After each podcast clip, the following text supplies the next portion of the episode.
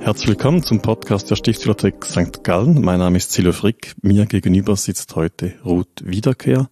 Herzlich willkommen. Vielen Dank. Hallo Silvio. Du bist hier, weil du zusammen mit Gordon Dora, dem Stiftsbibliothekar, die aktuelle Ausstellung verantwortest, als wissenschaftliche Mitarbeiterin. Aber das ist ja nur so ein Kleinpensum bei uns. Was machst du sonst noch?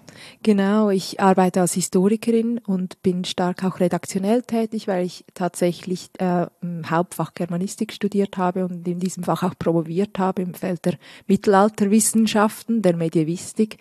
Ähm, ich liebe mittelalterliche Handschriften, aber ich arbeite auch zu anderen Themen und Zeiten, Epochen der Geschichte und bin auch noch als Dozentin an einer Fachhochschule tätig. Also du kommst vom Text her, wenn ich das richtig verstehe. Und jetzt hast du Bücher ausgestellt. Wie geht das zusammen? Ja, in Büchern äh, stehen, sind Texte zu lesen und Texte übermitteln Wissen einerseits, übermitteln uns aber auch im weitesten Sinn Welten. Also ähm, Bücher sind ganz zentral, sind ein wahnsinnig ähm, robustes Mittel, um Inhalte über die Jahrhunderte zu bringen, das wissen wir hier in der Stiftsbibliothek ja ganz genau. Und das ist die Faszination und die reißt nicht ab. Das, das Thema ist ja wirklich riesengroß, Sterne und dann das Firmament in den Handschriften aus St. Gallen, in den St. Galler Handschriften. Also nicht nur eine Welt, sondern das Universum, was hier angepeilt ist. Ja, tatsächlich wenn wir über Sterne sprechen, dann schauen wir zum Himmel, oder? Und ähm, wir müssen uns aber auch fragen, wie haben die Menschen zum Himmel geschaut? Was haben sie in den Sternen gesehen?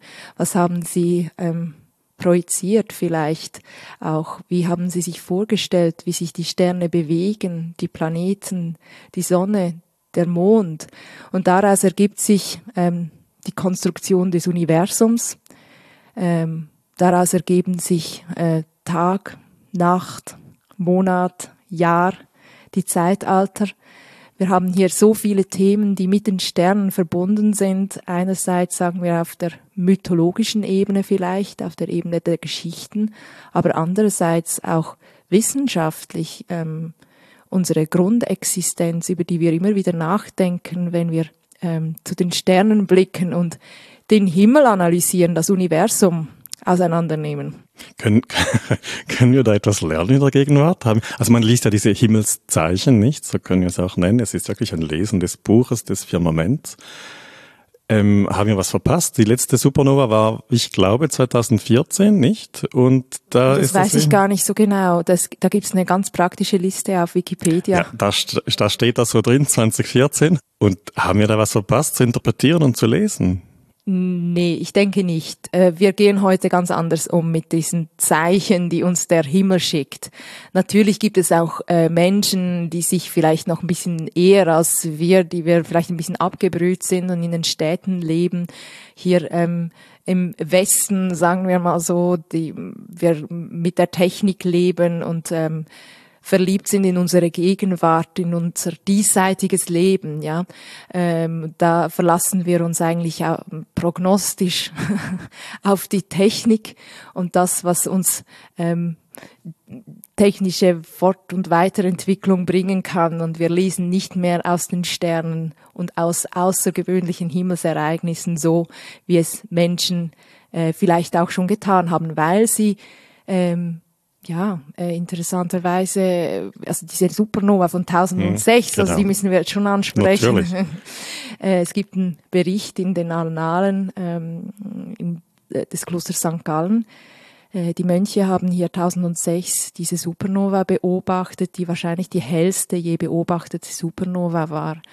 Äh, so hell wie der Mond heißt es heute oder kann man rekonstruieren. Es wird in diesen Annalen relativ ausführlich im Vergleich zu anderen Ereignissen geschildert, wie der Stern geflackert hat, wie er hell und dunkel geworden ist und wie er während dreier Monate immer wieder gekommen ist. Und das ist schon etwas Spezielles. Ich meine, heute, wenn wir das sehen, würden wir sofort wissen, ah, das ist eine Supernova, irgendein Astronom ordnet das ein. Es gibt Expertinnen, Experten, die das, die uns erklären, was das ist. Aber auch hier die, die, die Mönche in St. Gallen, die konnten das nur beschreiben, so genau einordnen noch nicht. Und das war die das waren die Wissenschaftler der Zeit. Also sie probierten das ja einzuordnen, aber diese Sicherheit, die wir heute oder in der wir uns heute auch wähnen, wenn wir den Himmel beobachten, die war natürlich nicht vorhanden. Ja, und es ja dann ja versucht, dieser Beobachtung eine Bedeutung beizumessen, die, die mitzugeben, nicht? Und da hat man auch Vorlagen in der gleichen Vitrine, in der diese Annalen liegen. Da ist ja eben auch ein anderes Himmelszeichen dann genannt. Ja, es gibt äh, Kometen, oder die sind, ähm, das sind so die, sagen wir, etwas häufigeren Himmelszeichen, die wir sehen. Und einen schönen Text, den wir ausstellen tatsächlich, ist ähm, eine lateinische Fassung von Flavius Josephus ähm, Jüdischem Krieg. Flavius Josephus ist ein äh, jüdischer Geschichtsschreiber aus dem Geschlecht der Hohenpriester, der sehr romfreundlich war und der diesen Krieg beschreibt, in dem zum Ende eigentlich Jerusalem zerstört war im Jahr 70. Und jetzt äh, war da im Jahr 66 tatsächlich ein Komet zu sehen über Jerusalem. Das kann man heute auch nachvollziehen. Also es ist ähm, also man weiß, dass es diesen Kometen gegeben hat und es war tatsächlich der Komet, den wir heute den Hallischen Kometen nennen oder Komet Halley, Halley's Comet, wie auch immer, der äh, in regelmäßigen Abständen von 5, 6, 67 Jahren uns hier besucht. Und so ein Komet äh, galt jeweils als Vorbote für etwas. Nur, das fasziniert mich schon, dieser Gedanke. Wofür denn, oder? Und Flavius Josephus macht natürlich den Vorwurf, ja, ihr habt halt einfach diese Zeichen nicht richtig gelesen. Kein Wunder ist jetzt Jerusalem zerstört. Aber es hätte ja ein Zeichen für X was anderes ja, sein können. Die Anleitung fehlt dann, wie man diese Zeichen heute noch lesen müsste. Nun, das sind häufig dann so Vorboten und Zeichen für, für Unglücke, die im Nachhinein dann etwas erklären hätten können. Es gibt äh, in einer anderen Vitrine wie ganz andere Bezüge ähm, zu den Sternen, die als Zeichen gelesen werden können. Und eines ist aus diesem Kontext der Apokalypse. Da kommen dann aber nicht nur die schlimmen Zeichen vor, die auf das Ende hindeuten, sondern da gibt es Sterne auch in einem positiveren Kontext. Ja, kann man sagen, wobei das ein ziemlich, also eine sehr, sehr mächtige Erzählung und man kann wie immer bei Erzählungen kann man ein bisschen ausklammern, man kann auswählen, man kann den Fokus mal so legen, mal so legen.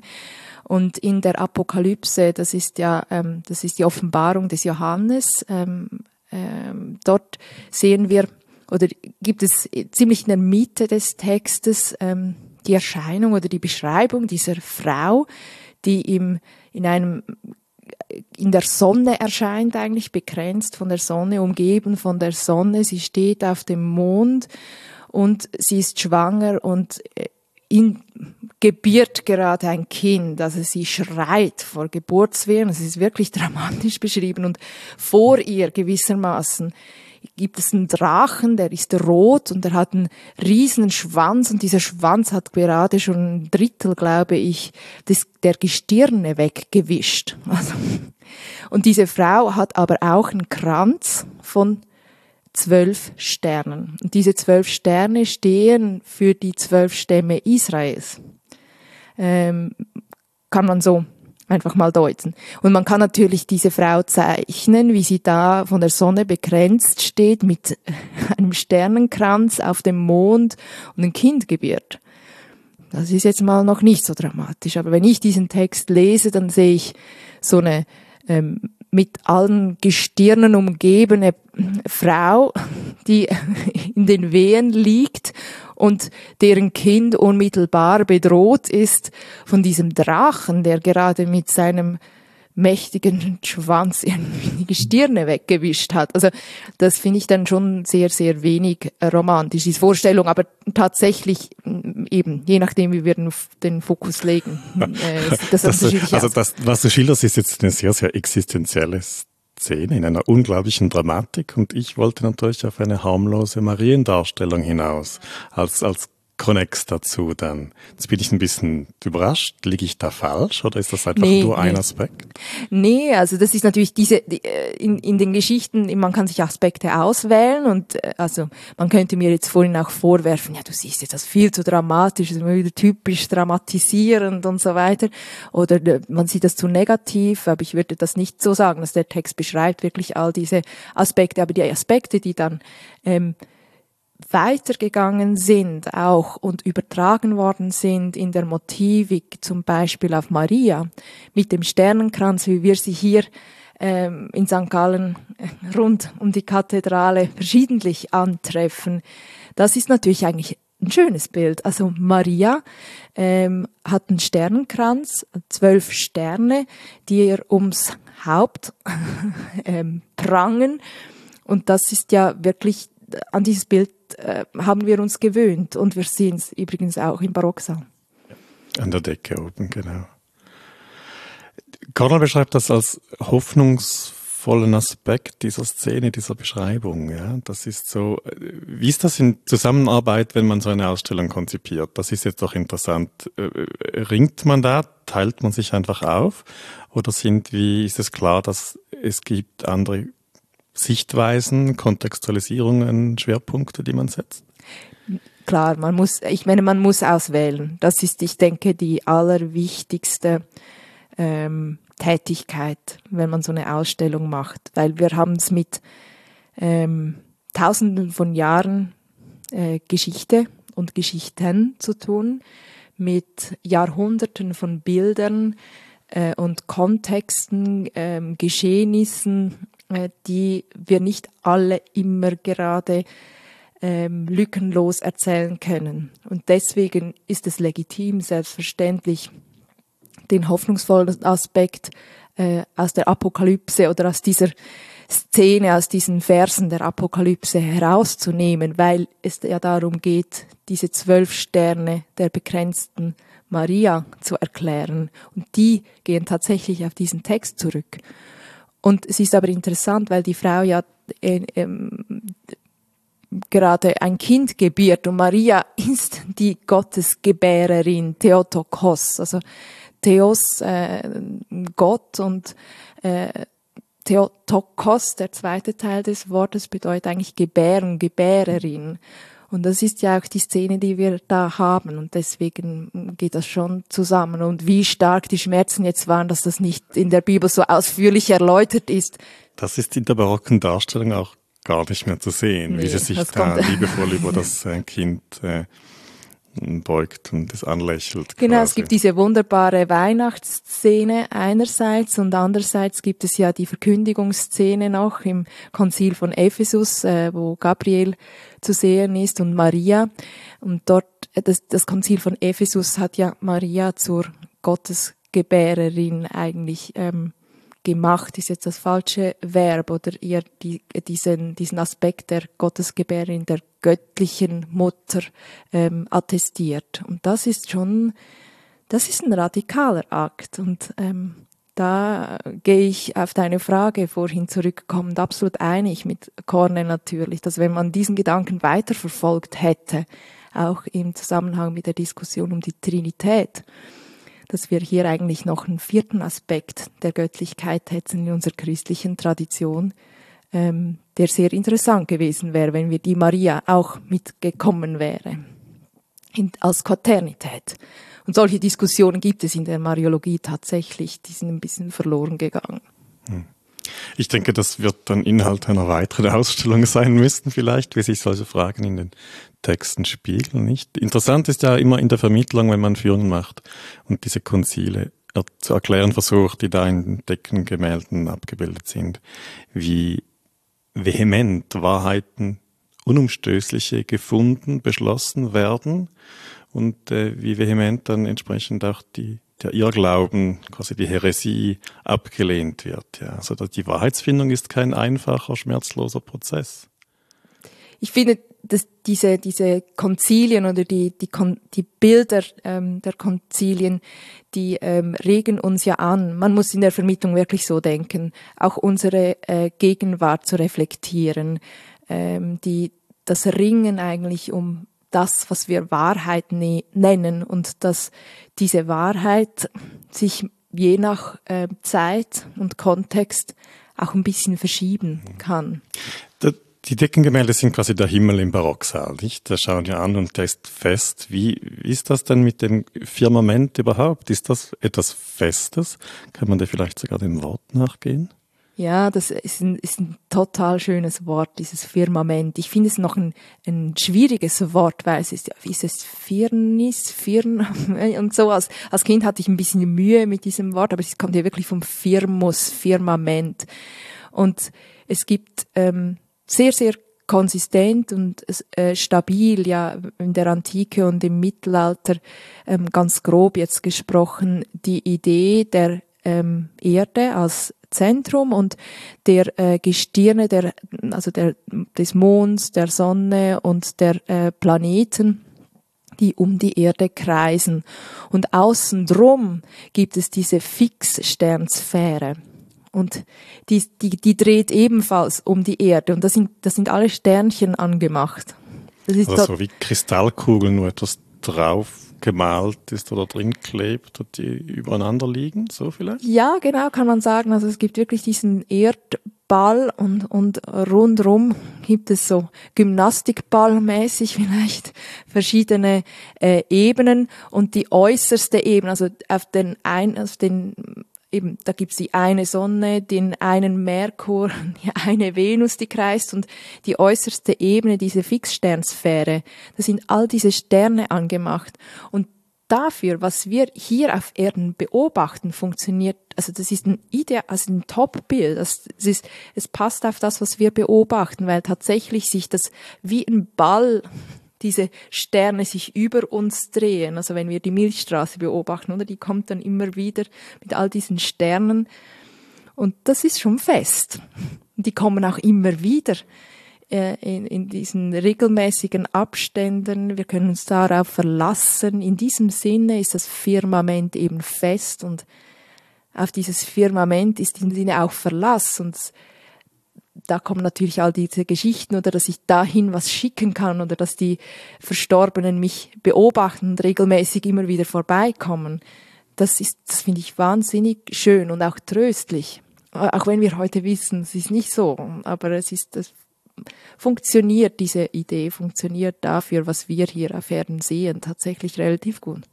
Ja, das, das erlaubst mir eine Frage wirklich weit weg. Also ich verstehe dieses, diesen tröstlichen Aspekt immer sehr gut. Man wünscht sich so quasi das Geborgensein in einem erklärbaren System, nicht? Und daneben haben wir ja moderne Vorstellungen und wissen sehr genau, wie weit entfernt die am entferntesten die, Punkte liegen am weitesten entfernt sind, die wir beobachten können. Das sind Milliarden von Lichtjahre. Es ist unvorstellbar. Und wie viele Sterne, Galaxien es gibt, ähnlich der unseren. Sind da diese Bezugssysteme, die man so quasi ganz lokal auf den Menschen in unserer Kultur hier in St. Gallen so macht, überhaupt noch von einer Bedeutung, wenn man die anderen Systeme daneben legt? Du hast es gesagt, wir können uns das nicht vorstellen. Hm. Ich, ich verstehe nicht, wie ich mir ein Lichtjahr vorstellen soll. Ich, mag so Science-Fiction-Filme ab und zu noch, wo, so, wo so, äh, die, die, die fräsen da so äh, Schweizerdeutsch gesagt äh, in ihren ähm, Raumschiffen da von Galaxie zu Galaxie und, und, und verschieben die Zeiten, aber damit das hat dann das hat nichts mit mir zu tun äh, auf der Erde oder? Das ist für mich ganz schwierig das rückzuprojizieren schöne Handschrift, die Vorstellung, dass man ähm, die Planeten, die Bewegungen dieser, dieser Kugeln, dieser Sphären zum Klingen bringen kann oder übersetzen kann in Musik. Verstehe ich das richtig? Man muss nicht mal übersetzen, die klingen einfach. Es gibt die Vorstellung seit der Antike, beziehungsweise dann wird sie beschrieben im, in der Harmonielehre, dass die Planeten inklusive Sonne und Mond, die um die Erde kreisen, während sie kreisen, eben einen äh, Klang machen, einen Ton machen.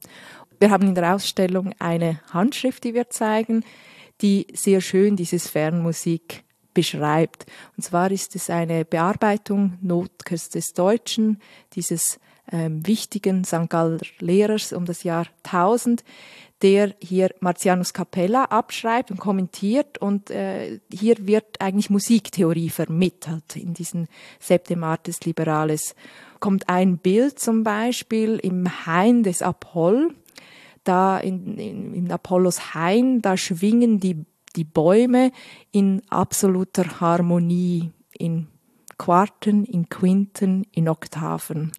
Ähm, oder Jupiters Lyra, die hat neun Seiten und die haben eben Ganzton, Halbtonschritte und ähm, machen eine ganze Oktave aus. Genauso wie äh, der Klang von der Erde bis zur Fixsternsphäre eben genau in diesem Wohlklang. Und Notker, das ist eine sehr schöne Stelle, kommentiert, leider hören wir diese Töne nicht. Das, das wäre meine Frage gewesen. Das ist wirklich, deswegen muss man so viele Bilder verwenden, um das wieder zu erklären. Wir hören es leider nicht. Nur das Tosen des Wassers auf Erden.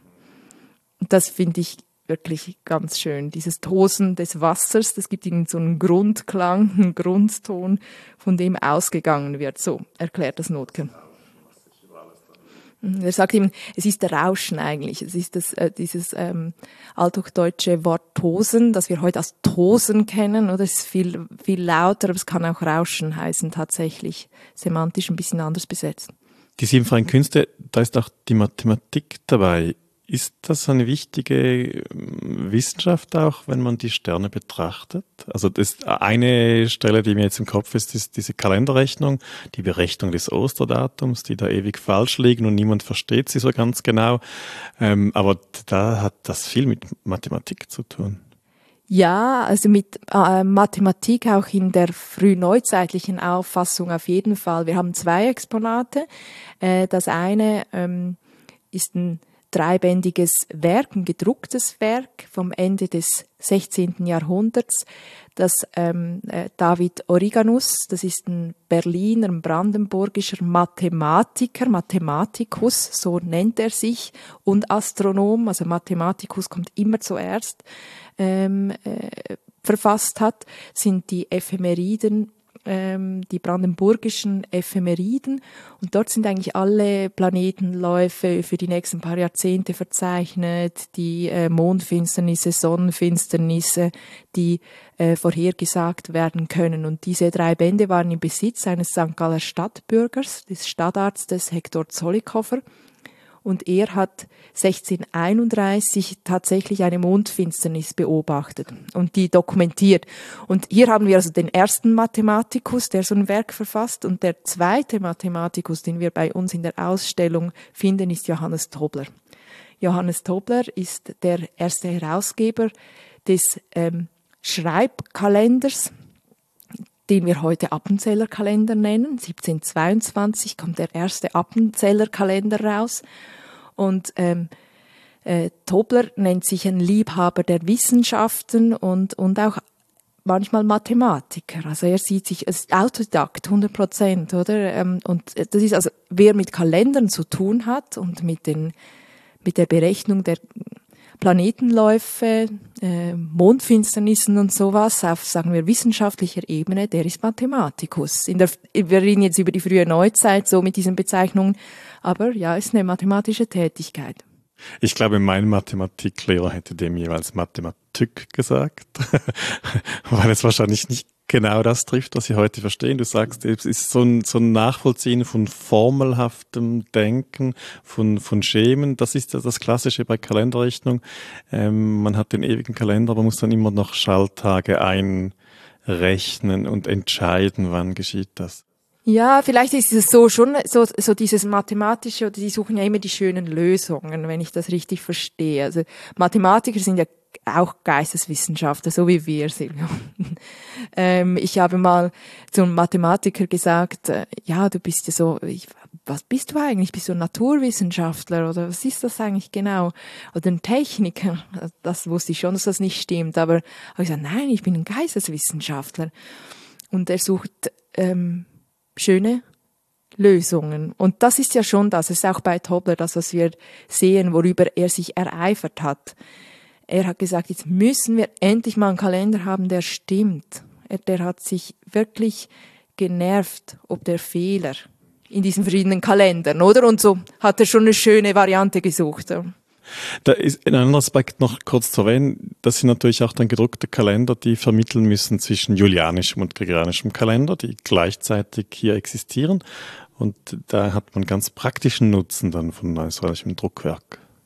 Ja, genau. Also die, die hatten wirklich einen praktischen Nutzen, beziehungsweise die waren äh, sehr notwendig in der konfessionellen gespaltenen äh, Eidgenossenschaft oder im, im konfessionellen Zeitalter, wo ähm, nachdem vielleicht muss man ein bisschen vorne äh, beginnen. Es gab ja 1582 diese päpstliche oder diese gregorianische Kalenderreform, weil der Lauf von Sonne und Mond tatsächlich nicht mehr mit den Kalendern auf dem Papier übereingestimmt hat und sich die ähm, Zeiten so verschoben haben, einfach gesagt, dass wir zehn Tage auseinander waren. Also die Astronomie, der astronomische Lauf äh, von Sonne und Mond, der stimmte um zehn Tage nicht mit den Kalendern überein. Das hatte damit zu tun, dass man tatsächlich trotz der ähm, Schaltjahre und Tage, die bereits im julianischen Kalender in der Antike eingeführt worden waren, ähm, leichte Verschiebungen hatten. Das kann man ganz genau berechnen. Äh, wie viel das ist heute, wissen wir das auch ganz genau. Und während mehrerer Jahrhunderte hat man auch verhandelt, da wir müssen eine Kalenderreform machen hat es nicht gemacht. Gregor der 13. hat dann das angepackt, zehn Tage übersprungen. Nur ist es so 1582, da ist das konfessionelle Zeitalter ganz, ganz jung. Also, es gibt neu reformiert und katholisch. Ähm, und äh, die Reformierten wollten nicht einfach so zu diesem neuen päpstlichen Kalender übergehen. Und so hatte man hier in St. Gallen im Kloster einen anderen Kalender, äh, ein anderes Datum als in der Stadt und Außerroden, Innerroden hatten verschiedene Kalender. Also man konnte wenige Kilometer gehen und war in zwei äh, Kalendern drin oder Kalenderrechnungen und das ist natürlich, das stellt praktisch äh, große oder das muss gelöst sein. Man wirtschaftet und lebt zusammen. Das ist genau, ja. genau, genau, genau. Und so gab, muss es diese Konkordanzen eigentlich geben. Ja. Wir sind jetzt ein bisschen bei diesen, diesen Berechnungs-, Beobachtungstechnischen Geschichten ein bisschen gelandet, nicht?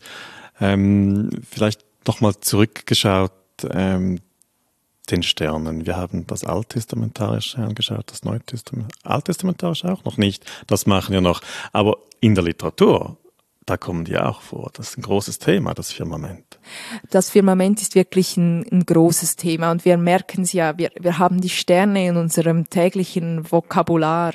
Ähm, äh, also es gibt so viele Sprichwörter. Es gibt übrigens auch eine, von denen ich nicht genau weiß, woher sie kommen. Sterne Feufe zum Beispiel wurde ich gefragt im Rahmen der Vernissage. Ich kann's, ich weiß es nicht. Ähm, und die Idee aber, dass wir, nachdem wir gestorben sind, irgendwie zu Sternen werden oder uns das wünschen, dass wir da oben sind, irgendwie im Himmel als Stern oder die ganz guten Menschen dann tatsächlich einen Stern haben äh, und, und uns beobachten wie auch immer runterschauen können, die ist sehr, sehr, sehr fest. Oder dass ähm, Sterne uns abholen können, dass ein, ein Stern vielleicht auch ein Fluchtpunkt sein kann. Ähm, das sehen wir in verschiedenen Texten und ähm, nicht nur biblischen Texten. Äh, da haben wir tatsächlich eine Vitrine, die äh, alttestamentarische Texte zeigt, eine Vitrine mit äh, neutestamentarischen Texten und eine Vitrine mit drei wirklich ähm, Werken der Antike und de, des Mittelalters, die sehr, sehr unterschiedlich sind. Wir haben da die Metamorphosen des Ovid ausgestellt. In den Metamorphosen kommen an verschiedenen Stellen äh, Sterne vor und ganz zum Schluss vielleicht einfach das prominenteste Beispiel. Cäsar wird ja im Senat ermordet und äh, hinterrücks also das war sicher keine äh, schöne Szene, die wird aber von Ovid sehr schön dargestellt. Natürlich er bindet Cäsar ein in diese mythologische Weltgeschichte, in seinen Schöpfungsmythos und die, den Gründungsmythos Roms. Das ist eine Linie bis zu Cäsar. Und selbstverständlich wird Cäsar abgeholt im Senat von der Venus, die ihn zum Himmel geleitet und dort oben wird er zum Stern und beobachtet die Taten seines Sohnes. Das sind ganz schöne Erzählungen. In dieser Literaturvitrine ist ein Buch, ein gedrucktes, das sehr, sehr schön illustriert ist. Das sind Stiche, messerscharf gestochen, so italienische Tradition würde ich sagen. Was ist das? Das ist ähm, ein Druck des äh, venezianischen Druckers Antonio Zatta. Äh, der hat diesen Druck erstellt ähm, für die äh, russische äh, Kaiserin, hieß sie damals Elisabeth I. Und also selbstverständlich, es ist ein Druck und es gibt ihn mehrfach und wir haben eine Ausgabe dieser äh, Dante äh, Divina, von Dantes Divina Commedia bei uns in der Stiftsbibliothek. Ähm, die Divina Commedia äh, gliedert sich ja in ähm, drei Teile. Es ist die, das Inferno, die Hölle, das Purgatorio, das Fegefeuer und dann ähm, das Paradiso, das Paradies oder der Himmel. Und natürlich dieser dritte und letzte Teil, ähm, der wiederum in einzelne Gesänge unterteilt ist, so wie das äh, üblich ist, ähm, sind 33 Gesänge. Da äh, schreitet der Poeta in Begleitung seiner Muse Beatrice und der Poeta ist, wird als Dante selbst dargestellt, äh, von Himmel zu Himmel und auf dem Weg zur absoluten Erkenntnis. Und tatsächlich vor jedem dieser 33 Gesänge gibt es ein Titelblatt, ähm, eben äh, gedruckt von äh, Zatta. Äh, die, die Stecher waren, waren verschieden, es gab verschiedene Stecher, einer ist der Mancini und eines äh, der ähm, eine, eines dieser Titelblätter, das wir zeigen, gefällt mir ganz besonders, weil es ähm, ja, ganz vieles verbindet. Ein, man sieht da drauf eine Leiter und die Leiter ist eigentlich umflossen von so Sternen. Und in diesem Ganto wird in diesem folgenden 21. Gesang wird auch wird geschildert, wie eine Leiter von der siebten Sphäre herunterkommt und diese Sterne kommen Dante und Beatrice entgegen und sie wandern eigentlich dann hoch und gehen zu dieser siebten Sphäre, die die letzte ist, wo sie dann zur absoluten Erkenntnis gelangt oder wo der Poet zur absoluten Erkenntnis gelangt. Es gibt da diese Kanti, werden eingeleitet, nicht nur durch diese wunderbaren Titelblätter, sondern auch durch so ein Argumento je. Diese Argumenti sind so wie Kurzzusammenfassungen dessen, was auf den folgenden Seiten in diesem einen Gesang kommt. Und die wurden von Gasparo Gozzi, das ist ein Zeitgenosse, dieses Zatta geschrieben. Der hat die haben das Mitte des 18. Jahrhunderts gemacht. Dante hat aber sein Werk, das müssen wir uns vor Augen halten, vor der Mitte des 14. Jahrhunderts geschrieben. Es sind also 400 Jahre dazwischen und die haben diesen Text wieder aufgenommen und eigentlich frisch zusammengefasst, bildlich kommentiert und interpretiert. Das gefällt mir an diesem Druck ganz besonders. Es ist ein wunderschöner Barockdruck und dieses Argumento ist jeweils so gefasst mit kleinen Puten. Einer liest auch gerade bei diesem einen Argumento, das jetzt ausgestellt ist. Äh, wunderbar gerahmt, ja. Also überhaupt eine sehr schöne Ausstellung geworden, auch wenn man jetzt nicht nur Bücher anschauen möchte, sondern auch quasi sich interessiert für, für bisschen Buchmalerei, ganz wenig, aber so wie man etwas darstellt, wie man Wissen transferiert. Es sind ganz interessante, nicht nur Texte, die ausgestellt werden, sondern so Zwischenformen von Texten, die Informationen weitertragen. Wir haben auch eine Reihe von Zeichnungen, die sich sehen lassen. Wir haben vorhin schon über Kalender gesprochen. Das sind Tabellen, oder? Aber dann gibt es die ganzen Zeichnungen, die den, äh, die Sternzeichen und hier ganz prominent natürlich die Tierkreiszeichen, die wir in verschiedenen Handschriften haben, ganz prominent in 52 ähm, und 902 ähm, wo wir ähm, eigentlich ein Nachschlagewerk der Sternzeichen haben. Und diese Sternzeichen, die nicht nur beschrieben sind, sondern auch gezeichnet sind, die dienten ja auch für die Rekonstruktion des Notker-Globus, ja. die du verantwortet, mitverantwortet ja, hast. Ja, genau, das war, das war ja auch noch. ja, genau. Also aus meiner Sicht ist der, dieser Notker-Globus ja wirklich auch ein, vielleicht ganz, ganz, ganz wichtiger Aspekt dieser Ausstellung für mich persönlich ist der, der Höhepunkt, so eine Rekonstruktion eines Globus aus der Zeit rund um 1000 bisschen nachher, äh, wie er im Kloster St. Gallen wahrscheinlich tatsächlich vorhanden war und für Instruktionszwecke in der Schule genutzt worden ist. Ja, das ist ein sehr, sehr schönes Stück, was man da, was wir da arbeiten oder erarbeiten durften, so als kleines Team. Also, das Vielleicht wechseln wir an dieser Stelle ganz kurz so quasi zwischen Frage und Antwort. Das ist ja eine kleine Globus-Fantasie, nicht? Also es ist nicht eine Vorlage, die wir haben, wo wir sagen können, wir zeichnen das eins zu eins, sondern es gibt eine gute Basis, hast du mal gesagt. Es gibt wirklich Evidenz für einen Globus, eine Weltdarstellung in Kugelform. Es gibt Geografie, es gibt äh, Berechnungsbeispiele, die bei Notgott im Deutschen in einem Text drin vorkommen. Es gibt eine Verortung in einer Tradition, es gibt diese Darstellungen in den Handschriften ähm, von den Tierkreiszeichen eines Sternenglobus, nicht? Und alles zusammen ermöglicht wirklich einen Globus, eine Weltvorstellung um 1015 zu rekonstruieren. Dann kann man sich noch interessante Dinge erlauben, wie ein Untergestell zu bemalen in den Farben der Buchmalerei der Zeit zum Beispiel. Leuchtend und knallig, wie man sich das nicht so gewohnt ist.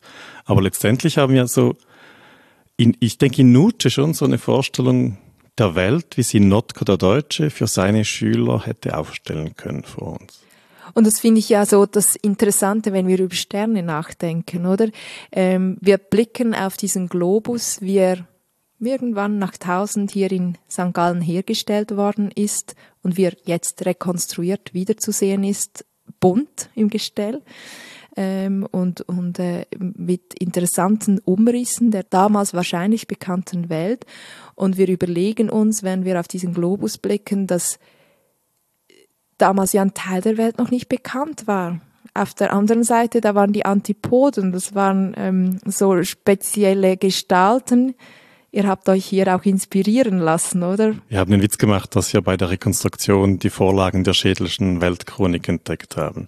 De facto war der Prozess natürlich andersrum. Wir haben diese, diese Monster in der schädelischen Weltchronik, die da bei dieser eine ptolemäische Karte da am Rand dran sind, wieder zurück übersetzt und versucht herauszufinden, also Klaus-Peter Schäffler hat das gemacht, wie könnten die in der Buchmalerei des 11. Jahrhunderts ausgesehen haben. Ist gar nicht so einfach, diese Gesichter zu finden, diese Nasen und Augen, die dann passen. Aber es ist natürlich auch klar, dass wenn einer im 16. Jahrhundert so etwas macht, dass er eine Vorlage hat, sei sie in Textform oder sei sie vorliegend gezeichnet und wir waren auf der Suche danach. Spannend, etwas ganz Spannendes bei diesem Prozess dieses Kartenbildes vor allem auch, ähm, wie, wie, wie wenig man sich auf etwas alleine verlassen kann und wie sehr man extrapolierend zusammentragen muss. Wir haben diese Beatus-Karten, wir haben Macrobius-Karten, wir haben ähm, Isidor von Sevilla als Karte genommen, ähm, diese, diese ganze Tradition der Mappei Mundi, die meisten sehr viel später, aber mit diesen Beatus-Karten dann schon auch etwas zeitgenössisches. Und dann haben wir St. Galler Texte, eben diese Tierkreiszeichen aus den Aratus-Handschriften, diesen beiden. Und wie man da so in fröhlichster Geschichtsklitterung nicht sich, sich annähern kann. Und ich bin der Überzeugung, dass Notka das anschauen würde und sich vielleicht schon irgendwo im Kern wiedererkennen würde. Im Detail wäre es natürlich komplett anders. Also nur schon, was wir Europa in erkennbaren Umrissen darstellen, ist mit der Begründung von Notka, der vermittelt auf Flughöhe seiner Schüler ähm, ein bisschen weit gewagt vielleicht. Das hätte anders aussehen müssen. Oder Europa ist auch viel zu groß geraten, ein bisschen für die Erkennbarkeit. Aber die Ortschaften, die, die er nennt, Siena, die afrikanische Küste, diese afrikanischen Inseln, äh, Meroe, diese Nilinseln, wo er Berechnungs Beispiele, was er sonst stand an einem gewissen Datum im Jahr, also bei einem gewissen Tierkreiszeichen oder Wechsel zwischen zwei Tierkreiszeichen nennt, das ist korrekt eingezeichnet und nachvollziehbar. Und das Besondere an diesem Globus ist ja nicht nur, dass man, man kann ihn drehen, äh, aber man kann ihn auch äh, seitwärts Ja, neigen. Ist ganz, neigen, ganz wichtig, dass wenn man zeigen möchte, wie steht die Sonne, äh, zu einem gewissen, also Frühlingspunkt zum Beispiel, also wie wie wenn sie im, am richtigen Ort da im, in der Ekliptik steht, dann muss man das neigen können, sonst geht das gar nicht. Das ist ein Erd- und Himmelsglobus, so wie der große Bruder daneben eigentlich auch. Du warst dabei, wir ganz zum Schluss entschieden haben, wie beschriften wir diesen Horizontalring, ja? Da muss ja etwas drauf, was vermittelt zwischen dem Datum im Jahr und dem Standort in der, in den Tierkreiszeichen, nicht? Und das war auch ein lustiger Moment. Wir haben dann zum Schluss gesagt, wir machen da keine Rückwärtskorrektur vom gregorianischen in den julianischen Kalender für das Jahr 1015, sondern haben uns in der Erfahrungswelt der Gegenwart äh, quasi begnügt und gesagt, wir nehmen Stichtag heute, wir können so übersetzen, ja.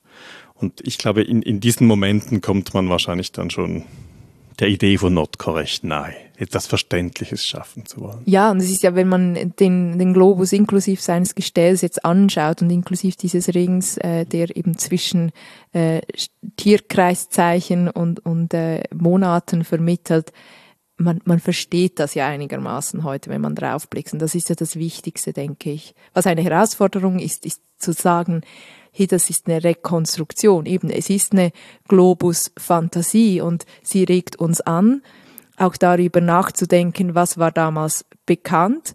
Und wir neigen ja dazu zu sagen, ah, die wussten das und das und das nicht und die dachten, es sind Antipoden auf der anderen Seite der Erde. Heute ist die Erde ganz vermessen. Wir wissen, wir meinen zumindest ganz exakt zu wissen, wie sie ausschaut und wir äh, spionieren und schauen uns im Universum so genau um und versuchen das so zu entdecken. Das ist, dazu regt mich dieser Globus auch an, zu solchen Gedanken oder wo wo haben wir quasi e-, ententdeckt, was wir auf Erden haben und wo müssen wir jetzt das Universum noch äh, fest entdecken oder und unsere äh, Bilder und Theorien hier festigen oder oder vielleicht auch umstoßen. Das finde ich sehr spannend. Also die Frage ist, was was wussten die im Mittelalter, nicht? Also das ist so erstens eine unglaublich lange Zeit, dieses Mittelalter. Und dann gibt es die und das Wissen im Mittelalter? Gibt es nicht diese kleine Schichten in Klöstern, die sich mit solchen Fragen beschäftigt und der Rest ist wahrscheinlich glücklich, wenn der Himmel ihnen nicht auf den Kopf fällt und die Sphären irgendwo da oben einfach mal sind, nicht? Ja, ich meine, das ist ja heute nicht anders. Ich denke nicht jeden Tag daran, wie ist jetzt die Erde äh, rund und was genau passiert hier mit dem Planeten und wohin und wie und was äh, geschieht. Also ich meine, ich bin ja befasst damit, was ich heute tue, was ich morgen tue und es ist so eine privilegierte Sicht auch, so die ähm, die Erde auszumessen, das Universum genau zu verstehen, so als Menschen äh, der Aufklärung oder finden wir das das höchste aller Güter, aber äh vielleicht, aber sind wir da nicht den, den mittelalterlichen Menschen, die eben nicht so genau wussten, was da war, ganz ähnlich, weil ich kann mir ja, wir haben vorhin mal darüber gesprochen, ich kann mir auch nicht genau vorstellen, wie weit entfernt sind jetzt diese anderen Sterne wirklich, wie viele Galaxien gibt's da in echt und was sind das für, für Räume, die sich dazwischen auftun? Genau, und es betrifft mich oder dich auch nicht, oder? Jeden Tag, wie wir jetzt hier sitzen, oder? Ist das jetzt nicht das Vordringendste? Ja, ja. Ich glaube, das, was wir uns heute, ich meine, wenn, wir sind ja immer auch darauf getrimmt, ja, zu fragen, was, was bringt das, oder? Und das Einzige, was die Erforschung dieses Universums vielleicht dann bringt, ist das, um, die Beantwortung der Frage, ob Menschen auch irgendwo sonst auf dem äh, Planeten oder einem Stern so leben können. So, das sind ja die Fragen, die treiben dann auch. Aber das ist so ein nutzenorientiertes äh, Forschen. Also, also jetzt hast du mich natürlich mit dieser vielleicht ein bisschen plumpen Frage, was bringt denn das Betrachten des Mittelalters oder quasi das, wir nehmen den Top heute der Stern, das Firmament und legen es über Jahrhunderte hinweg. Was nehmen wir damit? Die Beschäftigung, die Auseinandersetzung mit den Sternen oder jetzt, um wieder zurückzukommen auf dieses Thema der Ausstellung, ähm, zeigt ja schon, dass wir uns nicht mit Sternen und, in, den Zeiten vor uns ähm, man sich nicht mit Sternen auseinandersetzen konnte, ohne sich auch mit der Erde und dem Dasein, dem irdischen Dasein auseinanderzusetzen. Ähm, wo ist die Erde im Vergleich zu den Sternen oder im Verhältnis zu den Sternen? Wo stehe ich als Mensch in Bezug zu den Sternen? Will ich mich in, eine, ähm, in einen Bezug setzen? Diesen Ansatz gibt es ja auch mit den Sternzeichen, die anscheinend oder je nachdem nach Sternenkonstellation einen Einfluss auf das Leben der Menschen auf Erden haben sollen. Äh, solche Ansätze gibt es ja immer wieder, die verändern sich auch in regelmäßigen Abständen, so die, das astrologische Denken. Das ist aber interessanterweise übrigens in den Klöstern gar nicht so. Äh, da gibt es keine großen Linien, die wir hier jetzt in St. Gallen nachzeichnen können. Es ist eher die Auseinandersetzung mit Erzählungen, die Auseinandersetzung mit, dem, mit dem mythischen Denken und den Sternen, den Sternbildern oder dem, dem Sprachbildern auch in den Sternen und andererseits der astronomischen, mathematischen Auseinandersetzung mit den Sternen. Das finde ich schon, das nehme ich schon mit, dass man immer, also es, es gibt ein, man muss sich positionieren im Universum, um die Sterne zu beobachten. So. Aber um dich nochmal den Versuch ein bisschen zu paraphrasieren, das heißt, wir blicken in diesen Handschriften so ein bisschen auf die menschliche Perspektive auf den Himmel, die sich am ersten in Texten, in Bildern, Sprachbildern widerspiegelt. Verstehe ich dich richtig? Ja, finde ich eigentlich schön zusammengefasst. Ja, wenn wir, also es ist eine sehr schöne Ausstellung geworden. Was ist quasi das eine Stück, was du noch empfehlen würdest oder was dir speziell jetzt am Herz liegt? Oder ist es nicht ein Buch, dann vielleicht ein Text, ein Thema? Wir haben ja dieses Titelbild der, des Katalogs, das Plakat der Ausstellung, wo wir im Hintergrund dieses Gestell, dieses Modell gewissermaßen des Notker-Globus, wie er jetzt rekonstruiert worden ist, sehen, dieses wunderbar, diese wunderbar feinen Linien, dieses wunderbare Gestell, das wir da in diesem Codex 902 sehen, das wirklich auch funktional ist im Hintergrund und im Vordergrund.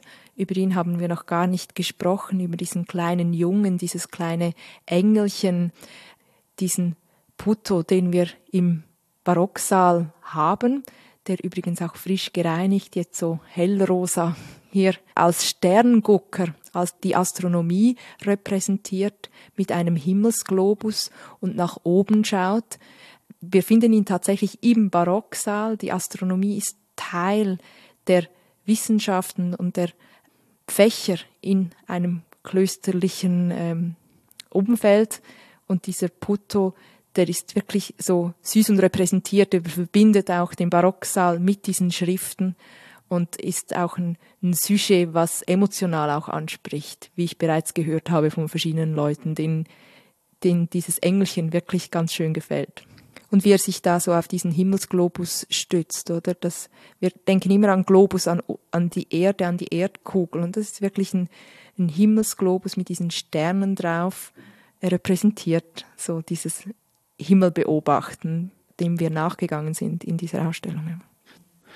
Ruth, allerbesten Dank für dieses Gespräch. Die Ausstellung jetzt noch zu sehen bis im November, bis Ende Oktober, um ganz genau zu sein. Die Ausstellung jetzt noch zu sehen bis zum 29. Oktober. Eine sehr schöne Ausstellung. Ich bedanke mich ganz herzlich.